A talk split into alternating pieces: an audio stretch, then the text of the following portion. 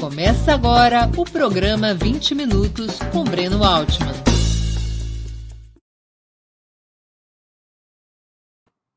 Bom dia. Hoje é 16 de março de 2022. Estamos dando início a mais uma edição do programa 20 Minutos.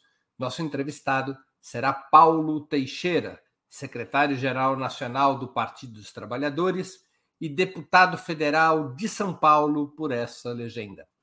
Antes de começarmos, quero pedir um pouquinho de paciência para o nosso indispensável recado comercial. Opera Mundi, como toda a imprensa independente, é um veículo sustentado pelo apoio de seus leitores e espectadores.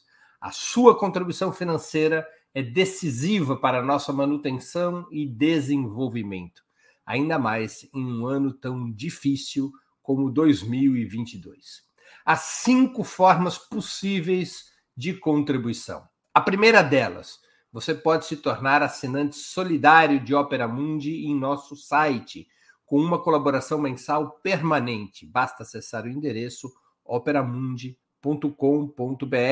barra apoio. Vou repetir, operamundi.com.br barra apoio. A segunda forma de contribuição, você pode se tornar membro pagante de nosso canal no YouTube. Basta clicar na opção Seja Membro em nosso canal nessa plataforma. Está diante dos seus olhos. Clique em Seja Membro e escolha um valor no nosso cardápio de opções. Terceira forma de contribuição. Durante a transmissão de nossos vídeos, ao vivo, você poderá contribuir com o Super Chat ou o Super Sticker. Normalmente, apenas as perguntas acompanhadas pelos superchats ou feitas por membros pagantes de nosso canal no YouTube são lidas e respondidas por nossos convidados. Quarta forma de contribuição. Se você estiver assistindo o programa depois de sua transmissão, estiver assistindo, portanto, nossos programas é, gravados, poderá contribuir com a ferramenta Valeu estipulando um valor de sua vontade e possibilidade. Quinta forma de contribuição. A qualquer momento você poderá fazer um Pix para a conta de Opera Mundi de qualquer valor que julgue adequado. Nossa chave nessa modalidade é apoie.operamundi.com.br. Eu vou repetir: apoie.operamundi.com.br. Nossa razão social é última instância editorial limitada. Além dessas cinco formas de colaboração, lembre-se sempre de dar like, clicar no sininho para ser avisado dos nossos programas e compartilhá-los, pois isso são ações que, pois essas ações eh, aumentam nossa audiência e engajamento, ampliando também nossa receita publicitária, tanto no site quanto no YouTube. Bom dia, Paulo. Muito obrigado por aceitar nosso convite. Uma honra ter sua presença no 20 Minutos. Bom dia, Breno. Bom dia a todos e todas que participam aqui do Opera Mundi, que apoiam o Opera Mundi. Paulo, antes de mais nada, quais as diferenças fundamentais entre uma coalizão tradicional e o sistema de federação? Olha, é, na verdade, eu, eu quero trazer esse debate para o Brasil. Eu defendo, né, na candidatura do Lula, que nós tenhamos um bloco de esquerda, um bloco de esquerda com um programa de esquerda, e esse bloco de esquerda seja uma, uma unidade estratégica para garantir é, seja que o processo político eleitoral é, tenha uma nitidez programática e, ao mesmo tempo, o governo tem um núcleo estratégico para é, conduzi-lo. É? Esse governo é, ele tem que ter um núcleo estratégico para conduzi-lo e, a partir desse bloco de esquerda, você fará as alianças ao centro e até além do centro. Eu acho que isso, Breno, na minha opinião, foi um dos problemas da nossa experiência de governo, mesmo dentro do governo Lula. Nós não conseguimos manter uma esquerda unida porque nós estabelecemos é, alianças ao centro e ao centro-direita sem esse núcleo estratégico. Por essa razão que eu acho que é fundamental é, se fazer a federação. Acho que a federação ela dá um funcionamento orgânico a essa, esse bloco de esquerda. Né? É, na minha opinião, nós podemos até aperfeiçoar a legislação de federações, porque o ideal seria que toda a esquerda tivesse numa mesma federação, porque assim você teria um funcionamento orgânico que, digamos assim, possa, inclusive, discutir posicionamentos conjuntamente, posicionamentos parlamentares conjuntamente, um mapa eleitoral conjuntamente. Né? Eu acho que a ausência desse bloco de esquerda é, ele tem levado a erros, e eu quero apontar dois erros. O que, na minha opinião, foi no governo Lula e Dilma, que nós desfizemos aquele bloco de esquerda, e também nas eleições de 2020. Né? Nós atuamos separados. Né? E acho que a federação pode dar essa conformação, dar um funcionamento e, principalmente, ela pode ajudar a enfrentar os temas mais duros dentro de um governo nosso, e nós teremos temas muito duros. Por essa razão, eu acho que a federação é uma maneira de organização superior que, e nós nos beneficiamos dela, e isso eu vou falar adiante. Agora, quais são as diferenças concretas que permitem à federação aglutinar esse núcleo estratégico de esquerda e que com a coalizão não era possível? A federação, pela própria legislação, acaba colocando os partidos dentro de uma mesma chapa, obrigando os partidos a discutir os palanques estaduais e o palanque nacional conjuntamente e o funcionamento parlamentar. A coalizão não, não leva a essa condição superior de organização. Né? É, veja agora, Breno, eu vou falar um estado, Rio Grande do Sul. Se não tiver federação, os aliados ali, na minha opinião, terão três palanques. Três palanques. Se tiver federação, isso diminui. Em São Paulo, a minha opinião é a mesma. E no Brasil, essas federações elas podem organizar nossos palanques.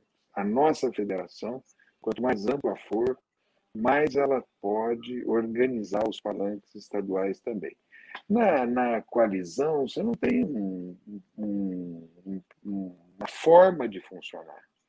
Você não tem uma dinâmica de funcionamento. Na federação, você tem uma dinâmica de funcionamento. Deixa eu fazer uma pergunta específica. Na federação, estabelecida a Federação Nacional, vamos supor, entre o PT, o PCdoB, o PV e, eventualmente, o PSB, isso obriga a federação, o mesmo candidato a governador? Sim, sim. Isso. Vamos pegar o caso do Rio Grande do Sul, que foi o teu exemplo, vamos ficar nele. É. No Rio Grande do Sul, nós temos hoje um candidato do PT, o Edgar Preto, nós temos um candidato do PSB, o Beto Albuquerque. Em havendo uma federação nacional do PT, PCdoB, PV e PSB, ou o candidato Edgar Preto, ou o candidato Beto Albuquerque? Ou a Manuela. Ô, Manuel, tudo bem. Um dos três é, tem que ser. É isso. Não pode ter os três. Não, você não pode ter os três e você organiza. Por exemplo, você pode organizar ali a federação, tendo ou o Edgar ou a Manuela como governadores, o Beto como. Sim, sim mas dizendo, legalmente, legalmente, é obrigatório que a federação decida por uma candidatura única a governador. É obrigatório. Como obrigatório. que ela decide isso, Paulo? Então, isso se decide é, de duas maneiras. A primeira maneira seria por um arranjo nacional, né? E através desse arranjo nacional, desse acordo nacional, é, se pode montar os palanques estaduais e onde você tem conflito, faz pesquisa. No limite, não está isso discutido, mas há esse debate que você pode fazer, inclusive, prévias. Né? Assim, é, por exemplo, vamos trabalhar agora é, o que está acontecendo na nossa relação com o PSB. Nós temos o candidato que nas pesquisas está em melhores condições no Pernambuco, que é Humberto Costa. Porém, para ter o apoio do PSB, nós retiramos Humberto Costa e vamos apoiar o candidato a governador do PSB no Pernambuco. Né? Bom, é, no Espírito Santo, o candidato, o governador é deles. E o que nós dissemos a, já ao PSB é se eles forem, se eles apoiarem o Lula, nós vamos apoiá-los. Senão, nós temos o candidato nosso, que é o Contarato. Né? No Rio de Janeiro, nós já dissemos a eles que é, nós apoiamos o Freixo. Né? Em São Paulo, nós já dissemos a eles que não apoiaremos o candidato deles, já que o nosso candidato é o candidato mais competitivo em São Paulo e nós não teremos um candidato no eixo Rio-São Paulo-Minas, só teríamos em São Paulo, só teremos em São Paulo. E no Rio Grande do Sul, nós, em momento nenhum, afirmamos a ele a possibilidade de apoio ao candidato deles. Né? Esse arranjo é nacional, esse é um arranjo nacional e os palanques serão montados a partir de uma estratégia nacional. Mas você pode me perguntar aí como é que ficam as eleições municipais. Né? As eleições municipais, na minha opinião, é onde tem disputa, pode-se ter pesquisas ou mesmo prévias né, para decidir quem são os candidatos de cada campo, mas também se terá um arranjo nacional para as eleições municipais. Agora, você não acha, comparando-se à federação aqui no Brasil, com outras experiências que não são propriamente de federação, porque nem existe a lei da federação no Uruguai, mas comparando um funcionamento semelhante que o da Frente Ampla, as regras que estão estabelecidas, ou os termos que estão sendo discutidos sobre federação no Brasil, elas não estão, vou usar aqui uma expressão, excessivamente cupulistas. Você está falando em arranjos, mas a federação não vai ter mecanismos é, legais ou estatutários de prévias para decidir candidaturas, para eleger direção, de tal maneira que as militâncias possam participar e decidir? Pois é, nós estamos discutindo a federação no âmbito de uma eleição nacional. Né? E assim, no âmbito de uma eleição nacional, evidentemente que a estratégia nacional vai ser discutida entre as direções partidárias nacionais dos partidos. Né? Assim, é, todo o arranjo eleitoral será feito num debate, numa mesa entre é, os partidos que estão na federação. Nesse caso, se permanecer assim, será os palanques serão decididos entre o PT, o PCdoB e o PV. Se o PSB vier, também eles, eles estarão na mesa e é, para as eleições nacionais, um arranjo nacional. Bom, você me pergunta, e como é que fica para o arranjo municipal? Eu acho que para o arranjo municipal, é, e mesmo nos estados onde tenha é, eventualmente disputa, podemos ter um mecanismo de solução de disputas como prévias. Isso pode ainda, não foi fechado o, a, a, proposta de, de, de, de, regimento, não foi fechada ainda. É? Isso pode participar é, e, e estar presente nesse debate. Não vejo problema, mas não tem um caráter populista. Agora, nacionalmente agora, segredo... as eleições vão ser decididas numa mesa entre os partidos, as direções nacionais, segredo... consultando as suas direções estaduais. Porque o segredo do, do, relativo sucesso da Frente Ampla do Uruguai e mesmo de outras experiências de coalizão é uma ampla participação da militância e dos filiados. A federação tem mecanismos que permitam essa ampla participação dos militantes e dos filiados dos partidos? Então, Breno, essas, eh, esses arranjos nas eleições estaduais estão sendo feitos com participação da militância, com participação das suas direções. Veja o que aconteceu no PT da Bahia agora, todo, toda a mudança das candidaturas no PT da Bahia.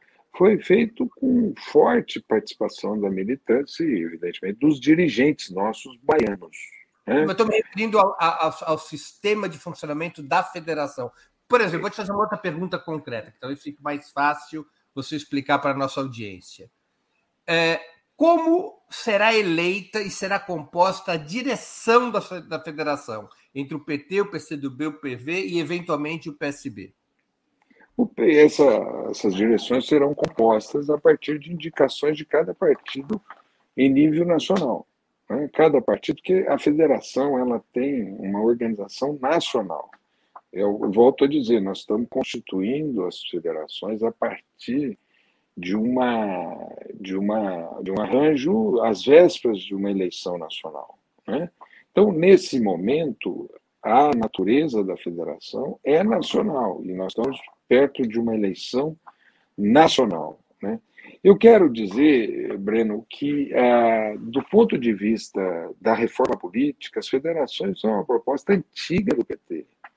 O PT defendeu fortemente o fim da cláusula de barreiras, por conta de não poder ter 33 partidos como nós temos hoje.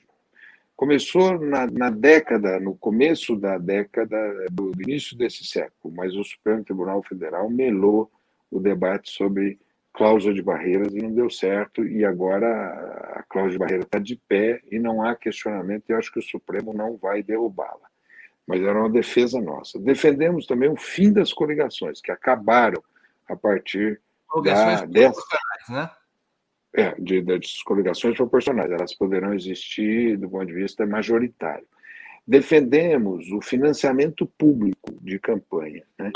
E aí tem um outro debate que ali adiante eu quero tocar, que é da legislação de sobras, porque a tua pergunta é: as federações beneficiam ou não beneficiam o PT? Na minha opinião, elas beneficiam fortemente, e eu vou dar as razões por que elas beneficiam. Primeiro, que nós vamos poder apresentar uma unidade da esquerda nas eleições, né? e uma compatibilidade entre a chapa do presidente da República com a chapa proporcional, porque o que acontece no Brasil é que o Lula pode ter, para ganhar em primeiro turno 50% dos votos, mas vai ter 30% dos parlamentares, e isso é um problema grave de governabilidade. Eu acho que essa, essa, esse alinhamento e uma unidade, um programa de mudanças pode gerar um efeito político maior nas eleições. Né?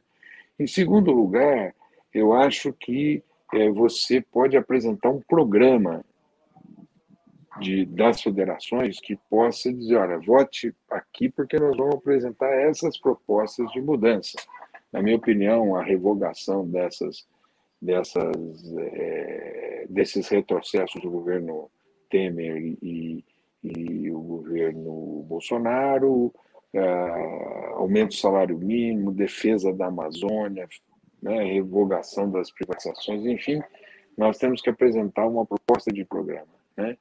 Em terceiro lugar, vai dar disciplina para governar, porque você vai poder debater as matérias num colégio de parlamentares mais amplo. Hoje, o colégio de parlamentares é muito recortado e cada um fecha a questão ou decide, mas você não influencia os demais partidos. Nós, no, no, nas federações, poderemos é, influenciar os demais partidos. E, por último, o efeito eleitoral é enorme diante da mudança da legislação através da legislação de sobras. E eu quero rapidamente discutir isso. Com a mudança na legislação de sobras, agora qualquer sobra poderia concorrer a uma cadeira. Agora não, só quem tiver 80% das sobras poderá concorrer a uma cadeira. A quem beneficia isso? Aos grandes partidos, ou os grandes arranjos eleitorais.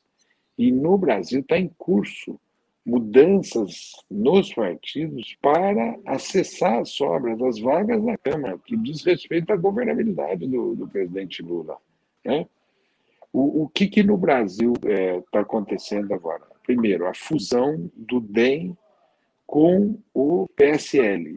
Eles têm 90 deputados.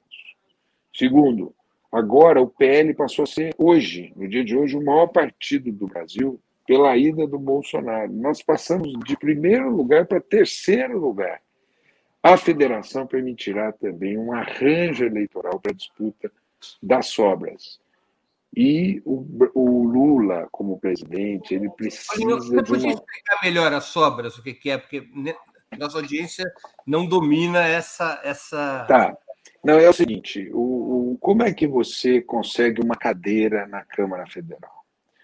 Você divide o número de eleitores pelo número de vaga, vai dar o coeficiente. Então, em São Paulo, por exemplo, vamos arredondar, é, como se o coeficiente fosse 300 mil votos. Então, um partido precisa ter 300 mil votos para conseguir uma cadeira. Mas suponhamos que o, um partido tenha um milhão de votos. Então, por essa conta, ele vai ter três cadeiras e vai ter 100 mil votos de sobra. Com esses 100 mil votos de sobra, ele pode talvez concorrer a uma quarta cadeira. Tá certo? Agora, os grandes partidos aprovaram contra a nossa decisão aqui na Câmara Federal que para você acessar a sobra, você tem que ter 80% do coeficiente. O que, que vai resultar? Só os grandes partidos ou grandes arranjos eleitorais é que vão conseguir as sobras. Né? Os pequenos vão, não vão mais conseguir as sobras. E quais as mudanças que os partidos estão fazendo? Eles estão trabalhando para se transformar em grandes partidos ou grandes arranjos eleitorais para acessar sobras. Sabe quanto de vaga eh, serão disputadas pela legislação de sobras, Breno? Metade das vagas na Câmara Federal serão disputadas pela legislação de sobras. Por isso que é, a, o cálculo que o Christian Jesus, que é um, um, cientista político que assessora a bancada do PT no Senado, fez, é que se nós aplicarmos a legislação de 22 ao resultado eleitoral de 18, que é um resultado eleitoral menor para nós, de 22 será maior, mas se aplicar as regras de 22 no resultado eleitoral de 18, e se tivéssemos uma federação PT, PSB, PCdoB, EPV, nós teríamos 30 parlamentares a mais. Isso, para quem é candidato à presidência da República, é um, nossa, um, ele dá muito mais governabilidade. Muito mais governabilidade. E eu quero. Mas rebater... esse é feito com a hipótese de que a única federação existente fosse PT, não, PT, PV e PV. Não, não, não, porque vai ter também uma federação ali do lado, que é a Federação PSOL e é, Rede. Né? Eu vi o, o, cálculo do Christian, é, ele, ele fez é. o cálculo baseado na existência de uma só federação. É, mas eu digo assim, não muda nada, porque a outra federação não teria uma federação tão pungente quanto a nossa, e a outra federação, as outras federações serão muito pequenas, né? Mas daria um resultado eleitoral muito importante. E eu quero rebater algumas falas daqueles que são contra a federação. A primeira delas dizendo que o PSB é um partido de direita. Eu acho que desconhece o PSB quem fala isso porque quase 60% dos deputados do PSB votaram contra o impeachment, o impeachment não, votaram contra o teto de gastos, a, a, a, a reforma trabalhista, reforma presidenciária e independência do Banco Central. Foi de 60 a 90. Então, a maioria do PSB é deputado de esquerda. Dois, se tiver uma federação, ainda quem é de direita dentro do PSB sai. Três, é, o PSB que votou no impeachment já não é mais o PSB de hoje. Aquele PSB que votou no impeachment é aquele PSB que foi organizado pelo Eduardo Campos quando ele ia disputar a presidência da República e que ele botou um monte de gente de direita e parte grande deles já foi expulsa do, do, do PSB. Então, esse primeiro argumento é um argumento fraco. Mas, é, mas, eu, eu, eu agora, pego a lista de votos. Eu pego a lista. Existem figuras exponenciais do PSB que continuam a ser de direita. O próprio governador do Rio do Espírito Santo, Casagrande, Márcio França, Beto Albuquerque. Eu diria que é o seguinte: eu não diria que eles sejam de direita. Eu diria que são personalidades de centro. Agora, o, o que nós vamos discutir profundamente é a bancada. Que bancada que será eleita? Uma bancada deles na federação será uma bancada mais de esquerda do que fora da federação.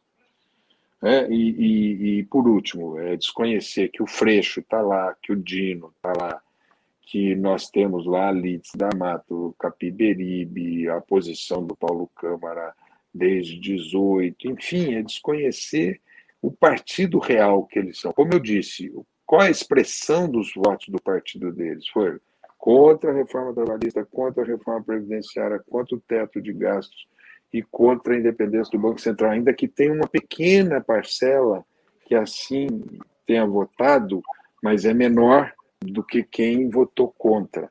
E assim o PSB está com uma política muito mais à esquerda e que, para nós governarmos, nós vamos precisar de um partido dessa natureza.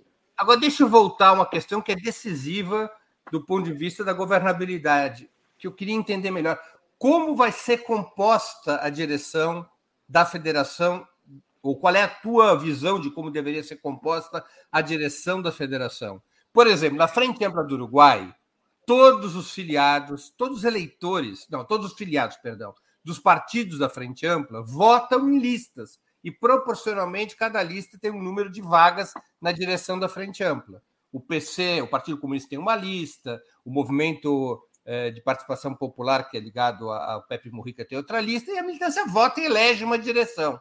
Como vai ser composta a direção da federação? Ela é muito importante, até onde eu entendi, porque somente ela pode fechar a questão para os votos dos parlamentares no, no, no Congresso.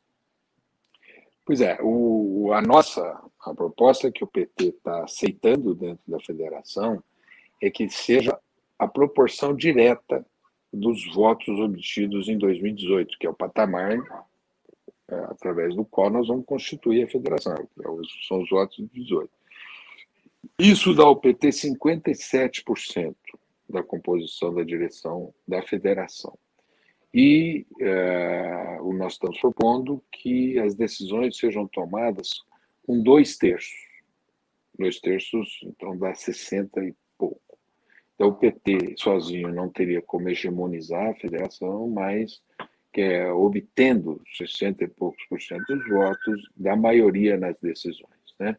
O importante, Breno, é, é quem está com é, medo. Essa direção não seria eleita, ela seria indicada por cada partido seria indicada para partido, até porque não tem voto de lista no Brasil. Essa, você está trazendo. Não, não, não tem voto de lista parlamentar, mas a federação poderia ter é. esse mecanismo das, dos filiados. É, mas o, mas a, a, proporção da federação é a proporção dos votos dados pelo eleitor.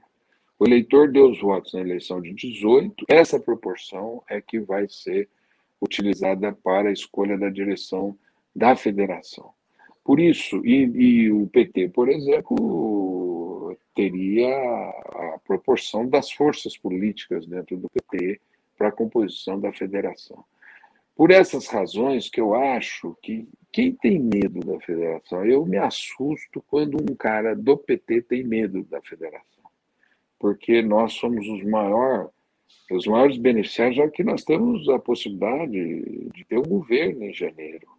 E dentro desse governo, nós não podemos ter os problemas que nós tivemos no passado.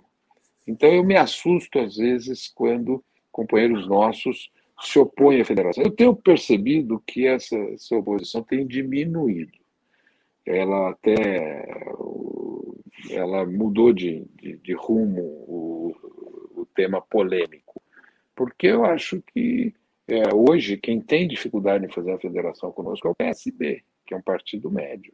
Né? Eles que estão com dificuldade, mas o PT, na minha opinião, tem que prosseguir. Mesmo agora, com a decisão do PSB de não entrar, mas se depois da janela, eventualmente, eles quiserem entrar, eu acho que o PT tem que analisar essa possibilidade. Uma outra pergunta, Paulo. Como é que seriam escolhidos os candidatos ao parlamento em cada estado pela federação? Para evitar que um partido grande disperse sua votação em muitos candidatos e os partidos pequenos concentrem toda a sua força em pouquíssimos nomes, criando até um desequilíbrio, é, eventualmente criando até um desequilíbrio entre a força eleitoral de cada partido e o número de deputados que consegue eleger. A primeira equação que tem que ser feita é a equação de como quantos candidatos terão por partidos em cada estado. E o que nós estamos propondo para a federação é que seja a representação da votação daquele partido naquele estado. Então começa por aí, cada um terá esse percentual. Esse cálculo que você está fazendo é que depois restará ao partido, a cada partido fazer a sua estratégia. Então, por exemplo, Se tiver federação PT, PSB, PCdoB e PV, você pode ter uma estratégia em que é, o teu partido também faça uma, uma, uma política de concentração e os candidatos que estiverem, é, os demais candidatos, sejam candidatos para, é, por exemplo, para lançar novos quadros, garantir a diversidade, etc, etc. Então, da mesma maneira que eles podem fazer, nós podemos também é, ter uma estratégia de eleição. Matematicamente, é, a, a, federação, com a continuidade do sistema atual, que é voto uninominal, poderia levar à seguinte esdrúxula situação. Se a federação, a federação num determinado estado eleger 10 deputados, e o partido que tem 70% dos votos eleger três deputados e os pequenos sete. Matematicamente é possível. Eu não entendi a tua matemática. Eu vou, explicar melhor, foi muito mal explicado. É assim, vamos supor que a federação tenha no estado de São Paulo 20% dos votos. Portanto, teria direito a 20% das vagas na Câmara dos Deputados. Tá certo? O número de vagas aqui em São Paulo é de. 70. 70. Então a federação teria 14 deputados federais. Mas vamos supor que o PT e, a lista de candidatos é de 70 candidatos. Não é? Certo. Vamos supor que desses 70 candidatos da federação, o PT lance 50 candidatos e despece seus votos nesses 50. Mesmo que o PT tenha 70% dos votos. Vamos supor que pequenos partidos, PV, PSB, PCdoB, concentrem sua votação em dois a três candidatos cada um deles. Numa situação como essa, se você pegar os 70% dos votos que o PT teria na coalizão, isso daria é, 14%. Se não houver candidatos de concentração no PT, esses 14% podem se dispersar e nenhum ou poucos candidatos do PT podem ficar dentro dos 14 que serão eleitos. Mas aí, não Breno. compatibilidade entre federação e voto uninominal?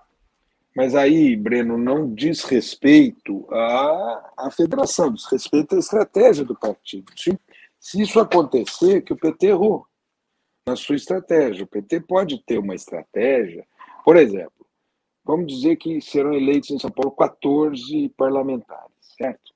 Hoje o PT tem é, oito, o PCdoB tem um. Se eu não me engano, o PSB, o PSB deve terminar com três ou quatro. Uhum. Nós temos que, nós temos que fazer uma estratégia para que as proporções sejam aquelas do tamanho dos partidos. Se o PSB fizer uma estratégia para eleger cinco, né, e isso for desproporcional ao tamanho deles, o PT também tem que fazer uma estratégia para que ele tenha uma eleição proporcional àquela sua votação. Então, por exemplo, quais são os instrumentos para isso?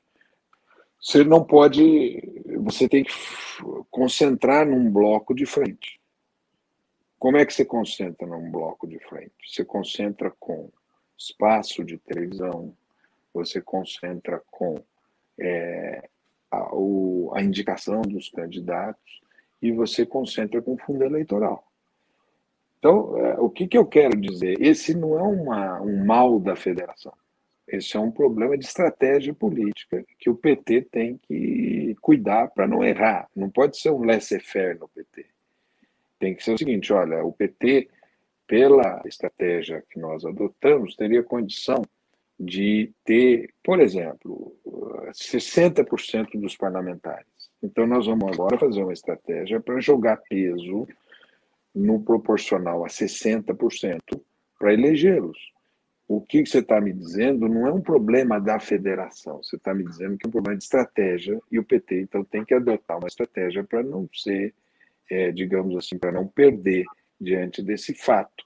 Isso já está sendo discutido. Por exemplo, eu tenho teve uma pessoa que me disse que num determinado estado você vai ter que ter dois blocos de candidatos naquele determinado estado, um bloco de gente com capacidade de eleger e um bloco de pequenos. Você não poderá ter candidatos médios.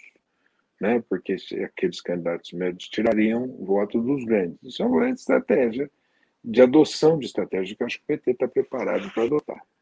Agora, Paulo, fazendo, continuando aqui no meu papel de advogado do diabo.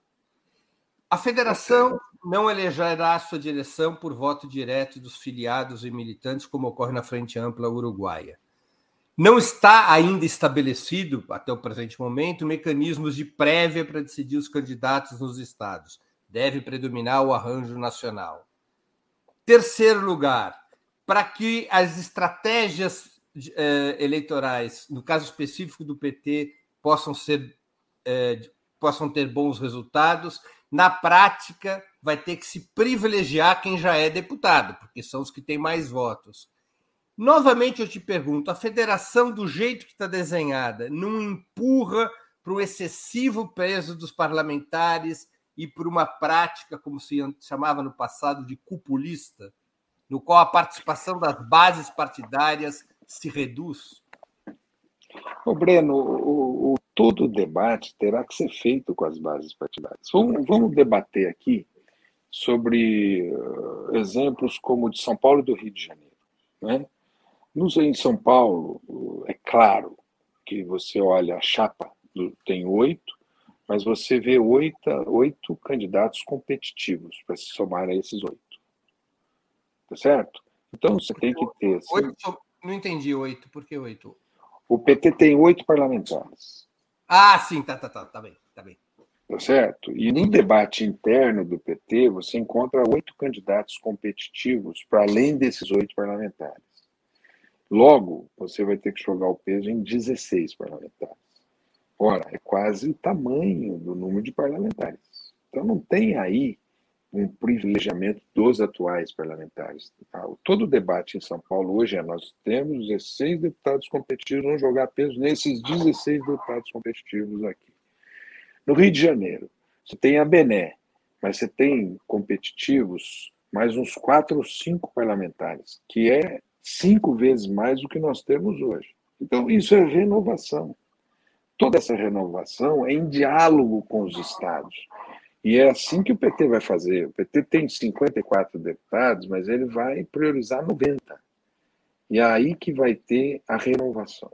É aí que vai ter a renovação. Do ponto de vista hoje dos debates sobre a questão da participação da militância, é, a militância já está participando ativamente através da indicação dos candidatos, do pré-lançamento, do debate interno. E eu acho que nós temos que criar mecanismos que serão utilizados, mas em muito poucos estados. Muito poucos estados você vai ter um debate. Por exemplo, hoje é muito natural que no Rio de Janeiro nós apoiamos o Freixo. Né? Eu acho que nós temos que ir para essa, esta, esta direção. Né? Assim como eu acho que em São Paulo nós temos que apoiar o Haddad. Em São Paulo nós temos que apoiar o Haddad. Né? E, então não tem hoje esse debate desta natureza, até porque o partido está fazendo esse processo com todas as suas correntes e com todas as suas bases. Agora, você faz uma pergunta que eu vejo que nós possamos é, introduzir nesse debate a ideia de prévias, mas isso muito mais voltadas para 2024. Em 2024, a gente ter prévia entre os partidos, entre os candidatos, quando houver competição.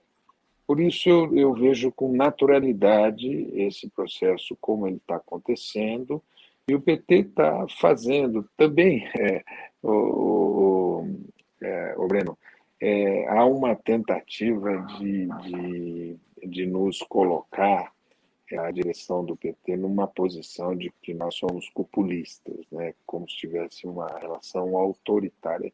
Não, todo o debate que está sendo feito com ah, os demais partidos, houve uma autorização da, da Executiva Nacional, do Diretório Nacional, e eu estou participando de debates em municípios, em estados. Eu já fiz debate no estado de São Paulo, já fiz debate no município de São Paulo, já fiz debate no setorial de educação de São Paulo, já fiz debate é, recentemente no setorial de cultura. Isso para dizer da minha participação. Os demais dirigentes estão participando no Brasil inteiro. Eu já fiz participações no Mato Grosso, Mato Grosso do Sul, já fiz participações no Espírito Santo, no Amazonas, no Maranhão, enfim, todos os lugares e toda a direção está fazendo. Esse debate está instalado dentro do PT. Eu, entendi do debate. E, e, e, nós temos que dizer o seguinte: ele, ele tem qual é a limitação desse debate? A lei foi aprovada em dezembro. Né? E você não pode dizer assim, bom, a lei foi aprovada em dezembro e assim nós vamos nos eximir desse debate porque a lei foi aprovada em dezembro. Tinha um dirigente nosso que dizia que há dois tipos de jogos. Há o jogo de xadrez, que você pensa, pensa, pensa, tem tempo para pensar e joga, e o jogo de búzios, que você joga, depois pensa. Né? Nós estamos diante desses dois jogos, tendo em vista o curto espaço de debate que nós temos.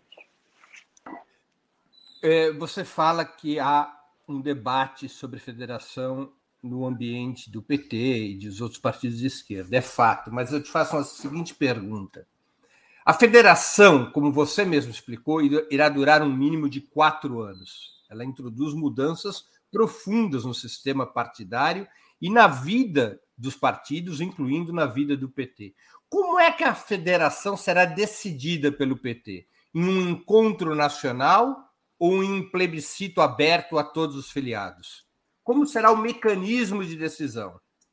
No PT é um encontro nacional, porque o encontro nacional é quem vai decidir também quem é o nosso candidato à presidência da República, quem é o nosso candidato a vice-presidente da República, a política de alianças, que é um encontro nacional de delegados. Sempre foi assim. Ou seja, quem vai decidir se adere ou não à federação é o encontro nacional e não o diretório nacional ou executivo. Vai ser o, o é encontro isso. nacional.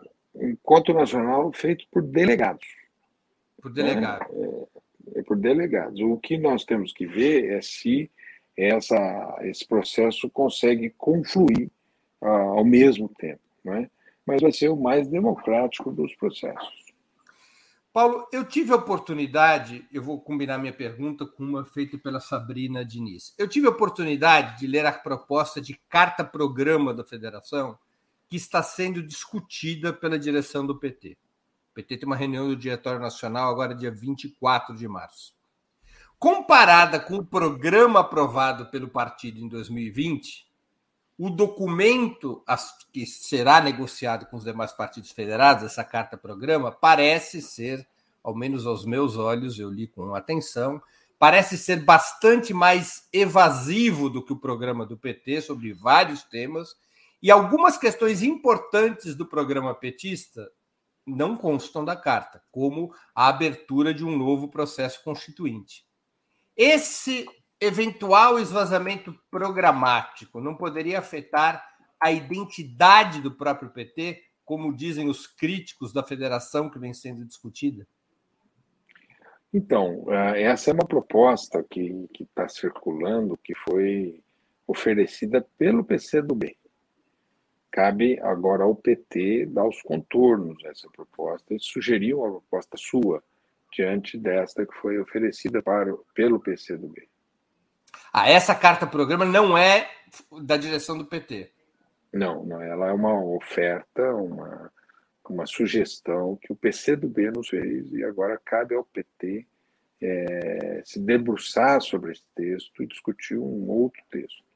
Nós temos até maio para fazer, Breno. Até 31 de maio. Tem, tem uma, é, tem uma questão, uma questão de uma espectadora nossa que contribuiu com o Superchat, um generoso Superchat, a Elizabeth Maria Costa de Oliveira contribuiu com 50 reais. Bom dia, Paulo Ibreiro. Paulo, você não acha que o PT está perdendo muito tempo com essa discussão vice-federação em cima de nomes e não sobre um programa mínimo?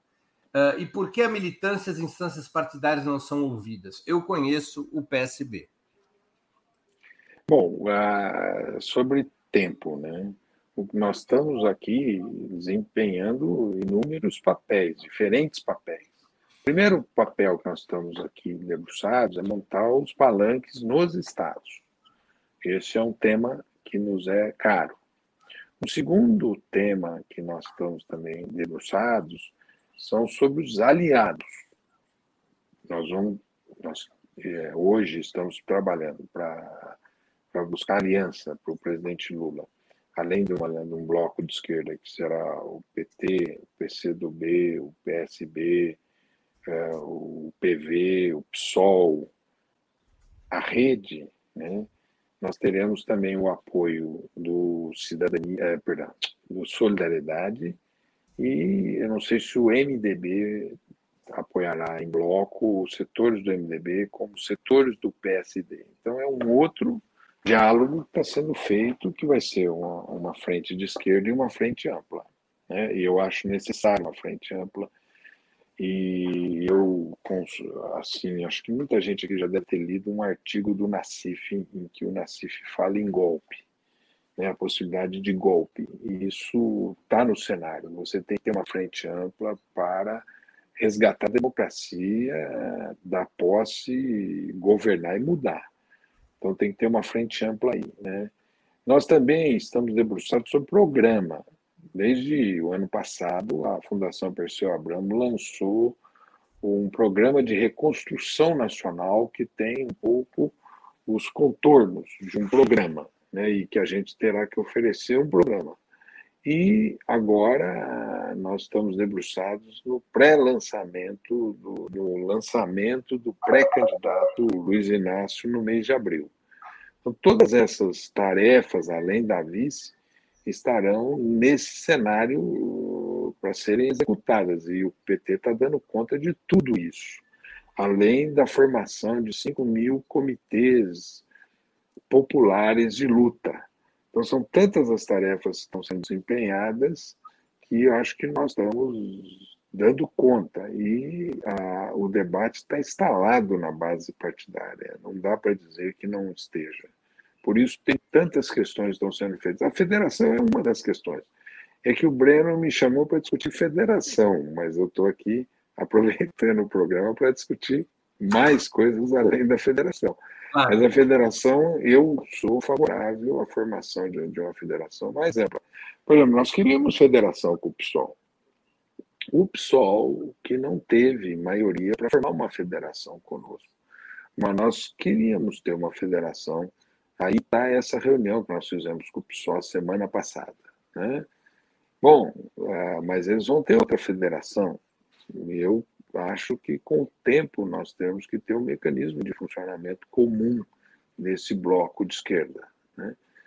E acho que se o PSB rever a sua a sua decisão e conforme tudo acontecer depois da janela, o PT tem que se debruçar ainda se caso o PSB nos procure para a formação de, de para entrar na federação que deva ser constituída.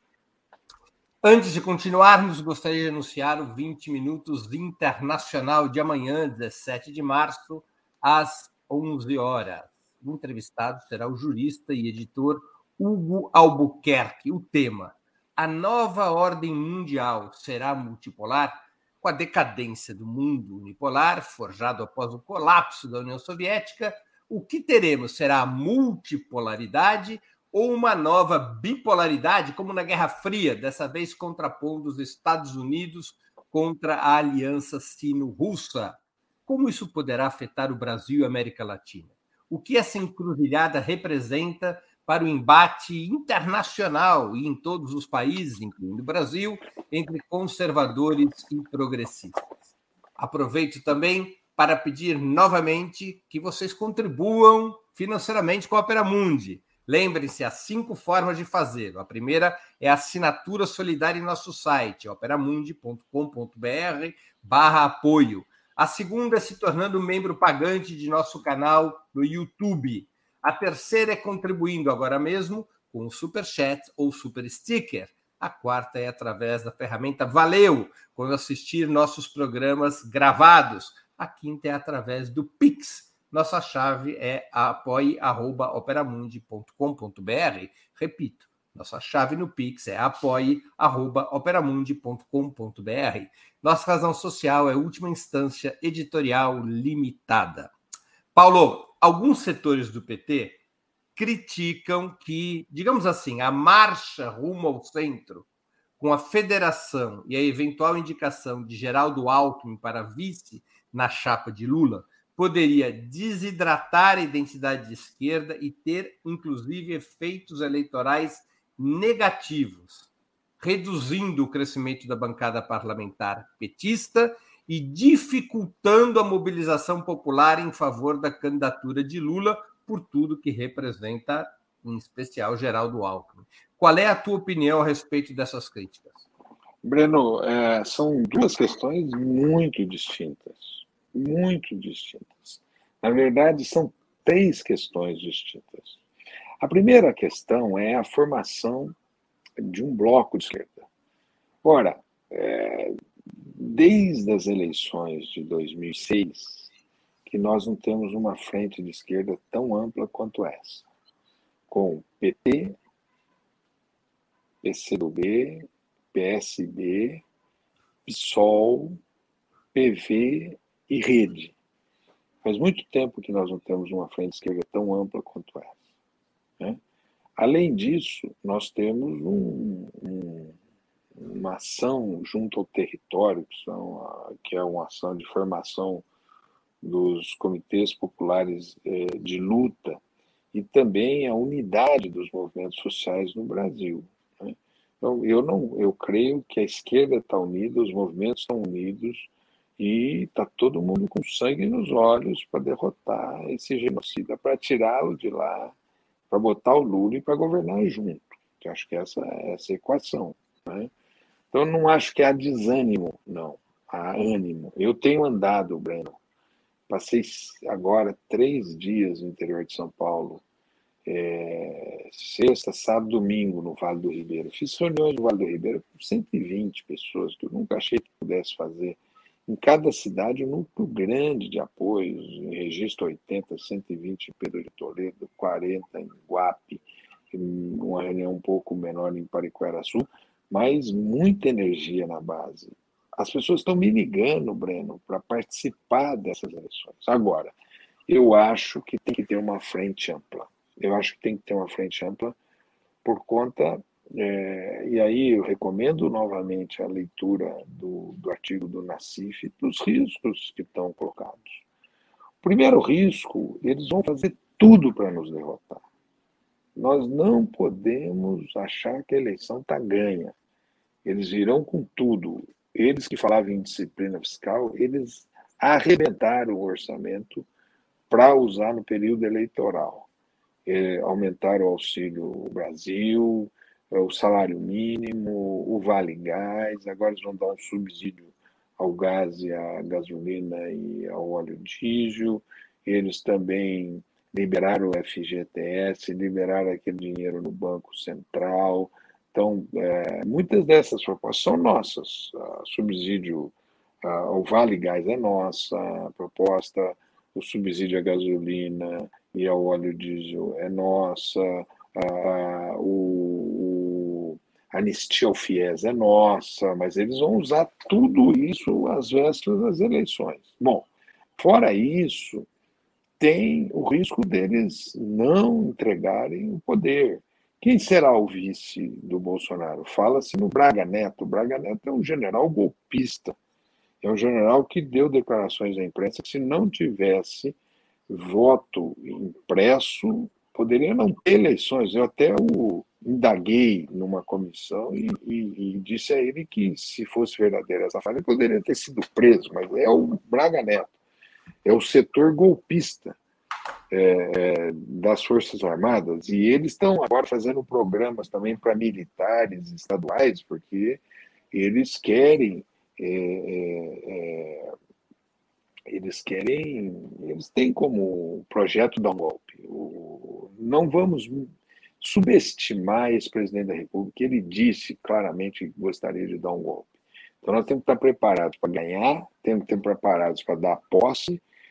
E como é que nós vamos devolver 8 mil militares para os quartéis novamente? Reorganizar o Estado brasileiro diante de tanta destruição, é, recuperar a Petrobras para o povo brasileiro, desprivatizar a Petrobras. Isso é já de uma frente ampla.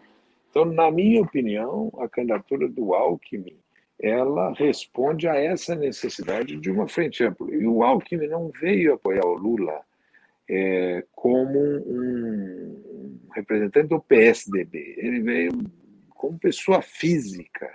Tá Mas certo? o Alckmin, o Alckmin, usando a sua expressão em relação ao general Braga Neto, o Alckmin não é um civil golpista? Ele não participou do golpe de 2016 e defendeu todas as reformas liberais desde então?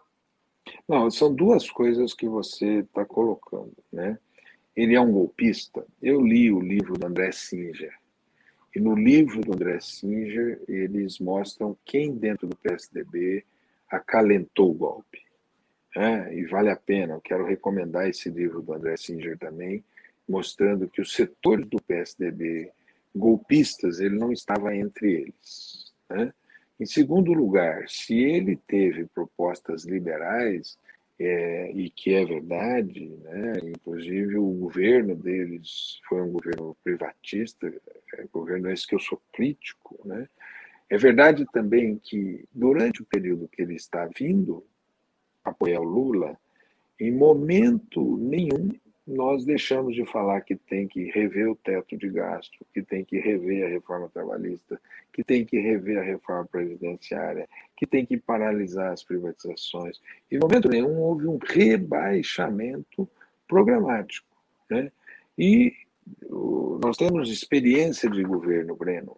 A experiência de governo nosso, nossa mostra o seguinte: o arco de alianças nosso tem que ser além da esquerda. E foi o que foi feito em 2002 com a candidatura do José de Alencar. Mas o José Alencar, ele era um crítico duríssimo do neoliberalismo durante o governo Fernando Henrique. Mesmo no governo Lula, ele foi um defensor da redução da taxa de juros, de um maior investimento público. O Zé Alencar tinha alinhamento programático com o PT, embora fosse um empresário e viesse de posições. Ele, ele viesse, ele veio de um partido. O Alckmin, o Alckmin você já viu da parte do Alckmin alinhamento, alguma proposta programática defendida pelo PT ou alguma autocrítica em relação ao apoio às reformas liberais?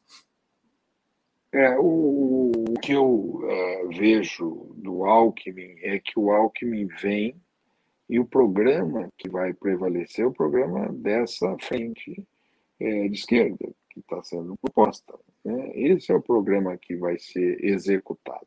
Né? E o que eu acho, o Breno, é que essa eleição é, não é uma eleição comum.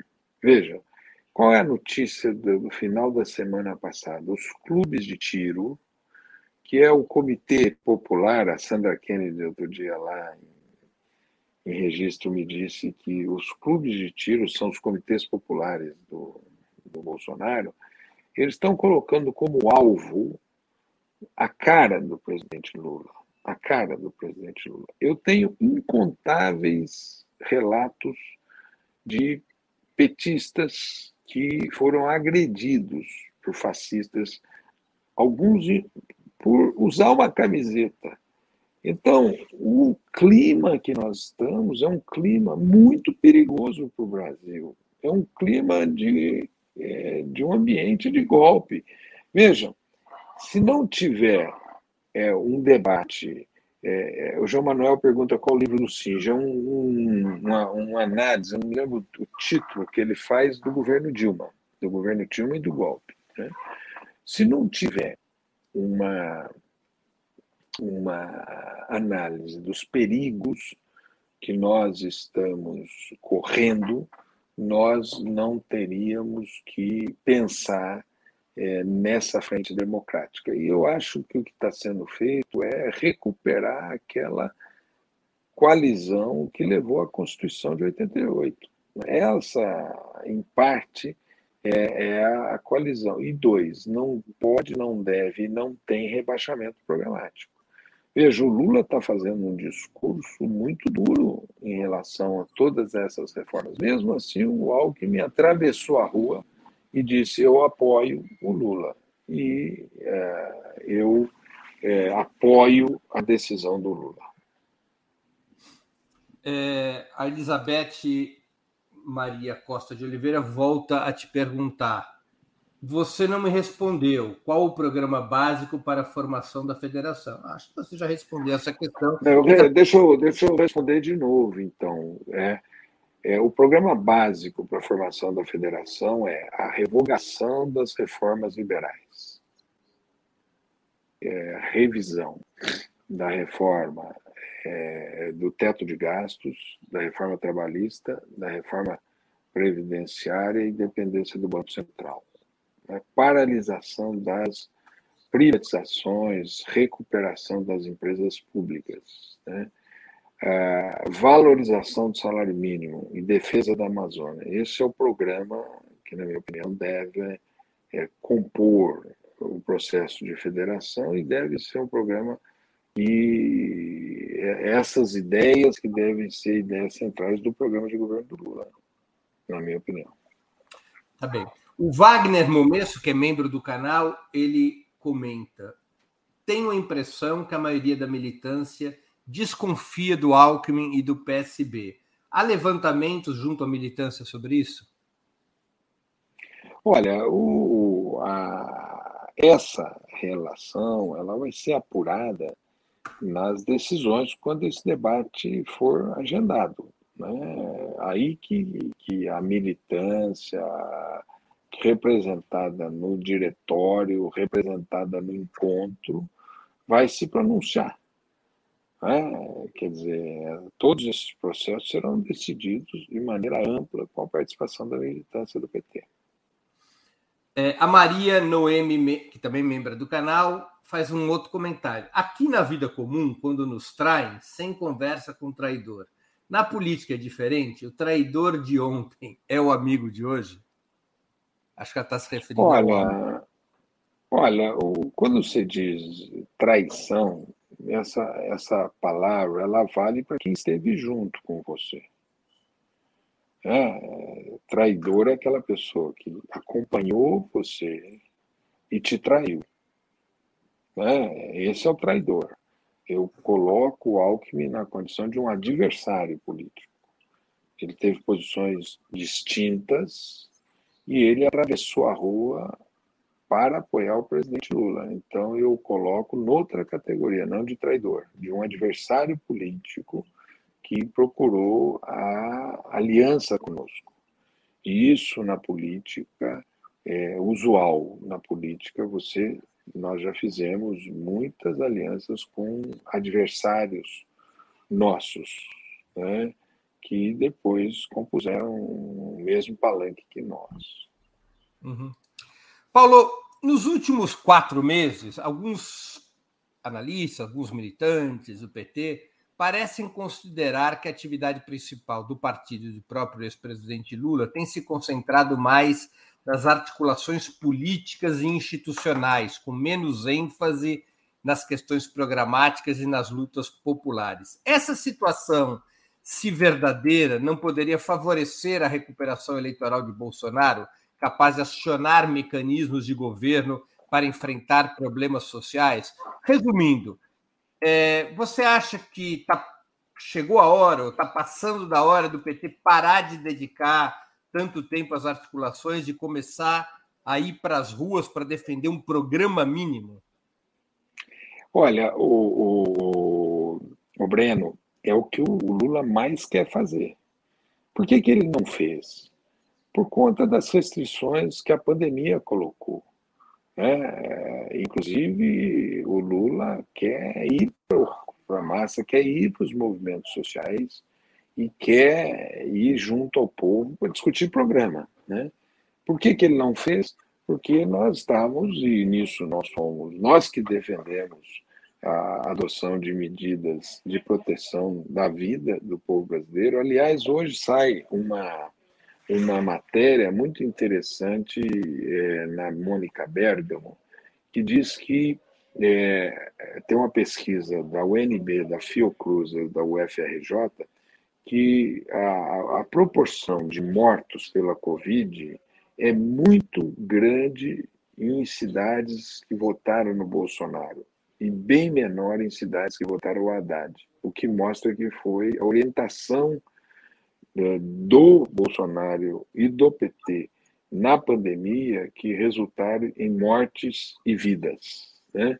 Então, acho que o PT acertou em propor o afastamento social, o uso de máscara, é, não ter concentração, apostou na vacina, e isso determinou o comportamento do Lula nesse processo. Né? O Lula também tomou as três vacinas, e agora eu acho que poderá, e eu sou da opinião, Breno, que ele deva se reunir só em lugares seguros. É, se você fizer uma manifestação com 10, 15 mil pessoas, que seja em lugar em que as pessoas possam passar por algum nível de, de revista para fazer esse processo. Eu não sou favorável que ele faça manifestações em que possa vulnerabilizá-lo diante dessa violência que está posta na sociedade brasileira de pessoas que colocam a cara dele como alvo da mira nesses clubes de tiro. Mas eu acho que ele tem que fazê-lo e ele vai começar a fazer. Ele vai já fazer manifestações com movimentos sociais da terra, da reforma agrária, com trabalhadores, porque o ambiente da pandemia permite. Né? Agora, isso que você está falando tem que continuar a ser feito, mas não é em detrimento da relação é, com a base. Sobre o crescimento do Bolsonaro, ele não cresceu sobre o Lula. O crescimento dele não foi sobre o eleitorado do Lula. Ele, ele, cresceu sobre a terceira via. Né? E, e, e é, sobre o Moro. E a minha opinião é que ele o vai. O Bolsonaro deve estar pagando um por fora para o Arthur Duval, né? É, mas a minha opinião é que o, o, Bolsonaro, ele, ele, esse ganho que ele teve do começo do ano vai ser dissipado com o aumento da gasolina, do óleo diesel e do gás. Eu acho que ele, ele vai ser dissipado. Então, nós precisamos fazer, Breno, uma, uma eleição a quente, né? segura, mas a quente. Agora, deixa eu te fazer uma pergunta. Perdão, perdão. Uma pergunta é, que me escapou antes, eu vou retomar aqui e vários é, espectadores também a fazem. Se o programa mínimo que o PT considera que deva ter na federação for rebaixado em relação ao programa do PT, o que, que o PT vai defender nas eleições? O, o programa da federação ou o programa do partido? A Porque minha opinião é que a proposta do PCdoB ela é rebaixada em relação ao programa do PT concretamente? O PT é, vai ter problema da federação ou do partido? É. Nem, nem, nem, eu diria que aquilo é uma proposta do PCdoB. Né? É uma proposta que veio para o debate, mas que não foi ainda debatida é, intensamente dentro do PCdoB, do PV e do PT. Né? Então, é, eu acho que o PT deveria tentar, é, o máximo, fazer uma, uma correlação, uma aproximação da sua proposta com a federação.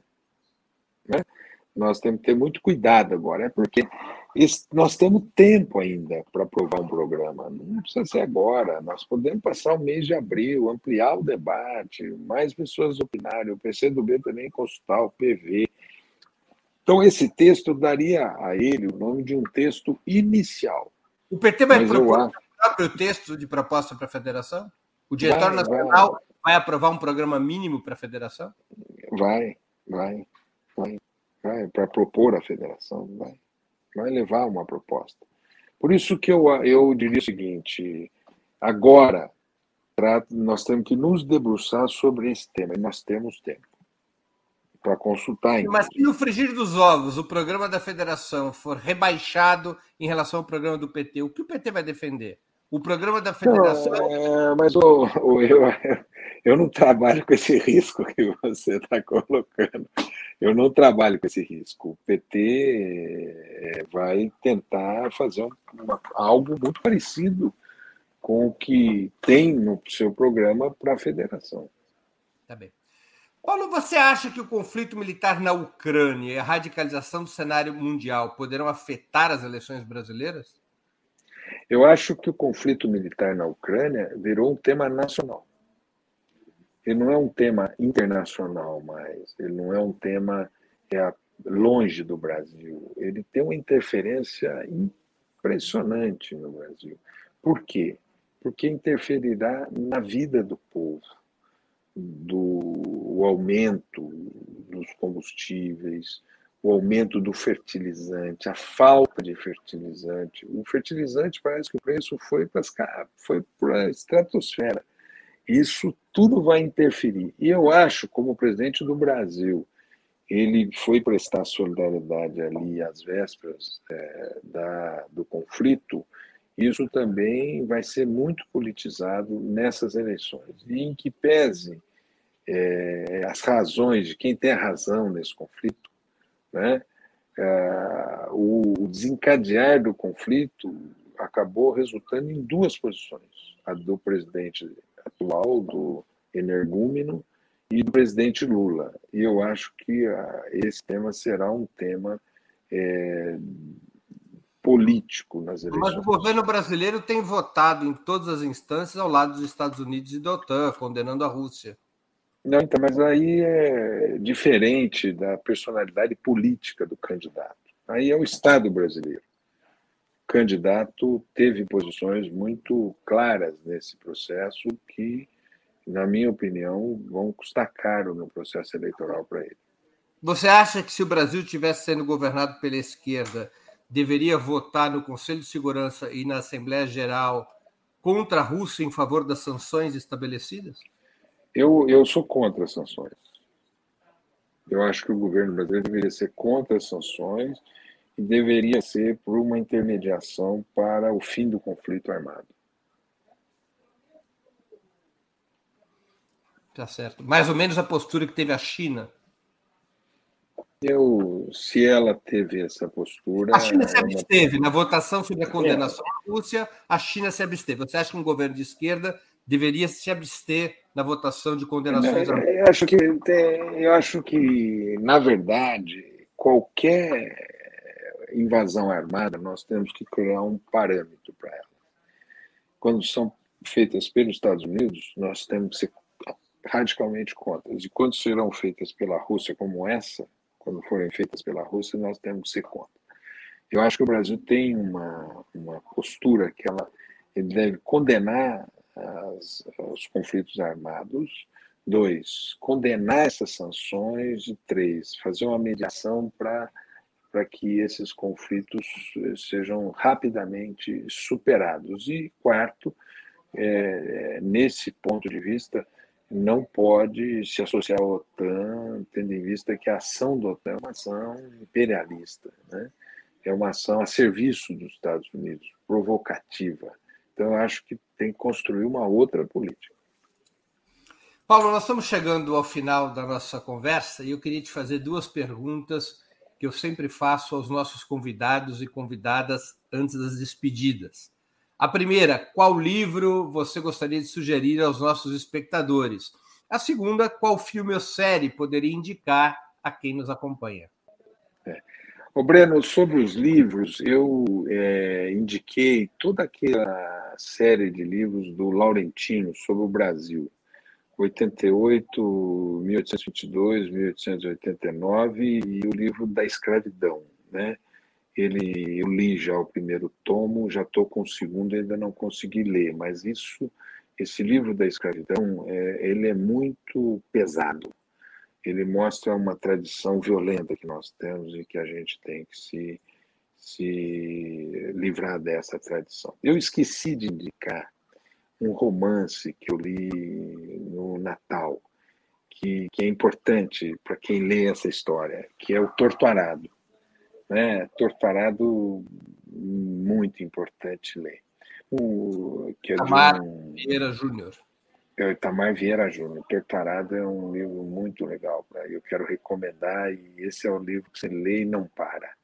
Então, tem, reserve a, o tempo para ler o Torturado. Né? É, em relação a filmes, eu quero sugerir um que eu não tinha sugerido aí, que é a Segunda Guerra em Cores, que é uma série da Netflix que vale a pena é, assistir. São acho que 13 ou 14 capítulos que é a Segunda Guerra em Cores. E como nós temos aí uma coisa em comum, Breno, nós temos filhos que estudaram juntos, que são amigos, irmãos, porque a minha filha considera o Tom um irmão dela, né? Eu tenho uma filha que está numa série da Netflix que se chama Sintonia, né? Essa ah, série que fala de garotos da periferia de São Paulo que foram para lugares distintos da vida. E a minha filha está lá, a personagem dela é Sheila, o nome dela é Júlia. Né? E tem um outro filme é, que o Caio, meu filho, Opa! O Paulo caiu quando estava aqui, vamos esperar ele voltar para a gente poder finalizar o programa. A produção já está cuidando disso, é só mais um pouquinho e o Paulo volta para é, a última indicação dele de filme para as despedidas.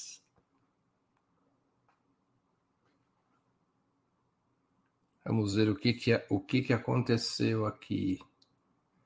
Que ele caiu. Ele estava indicando é, o último filme e a gente já ia se despedir. Vamos esperar só mais um pouquinho. Bom, é, eu acho que ele não está conseguindo voltar para fazer sua última indicação. Então eu vou aqui. É... Ah, ele está tá voltando já, a produção está me informando aqui, mas ele está ainda tentando conectar câmera e microfone. Houve algum problema na conexão dele. Vamos dar só mais um tempinho. É... Se ele não volta. Bom, enfim, é, mesmo sem mesmo sem o Paulo poder regressar, infelizmente tivemos esse problema no último minuto, aos 45 do segundo tempo. Eu queria agradecer ao Paulo Teixeira por, por ter cedido o seu tempo e por ter tido conosco essa conversa tão interessante e informativa. Eu também agradeço a todos e todas que assistiram esse programa, em especial aqueles que puderam fazer contribuições financeiras ao nosso site e ao canal de Ópera Mundi no YouTube. Sem vocês, nosso trabalho não seria possível e não faria sentido. Um grande abraço a todos e a todas. Para assistir novamente esse programa e a outras edições dos programas 20 Minutos, se inscreva no canal do Ópera Mundi no YouTube. Curta e compartilhe nossos vídeos. Deixe seus comentários. O jornalismo de Ópera Mundi é mantido com o seu apoio. Faça uma assinatura solidária em www.operamundi.com.br. Com um pequeno valor mensal, você nos ajuda no desenvolvimento de um jornalismo independente e de qualidade. Obrigado pela audiência e até a próxima.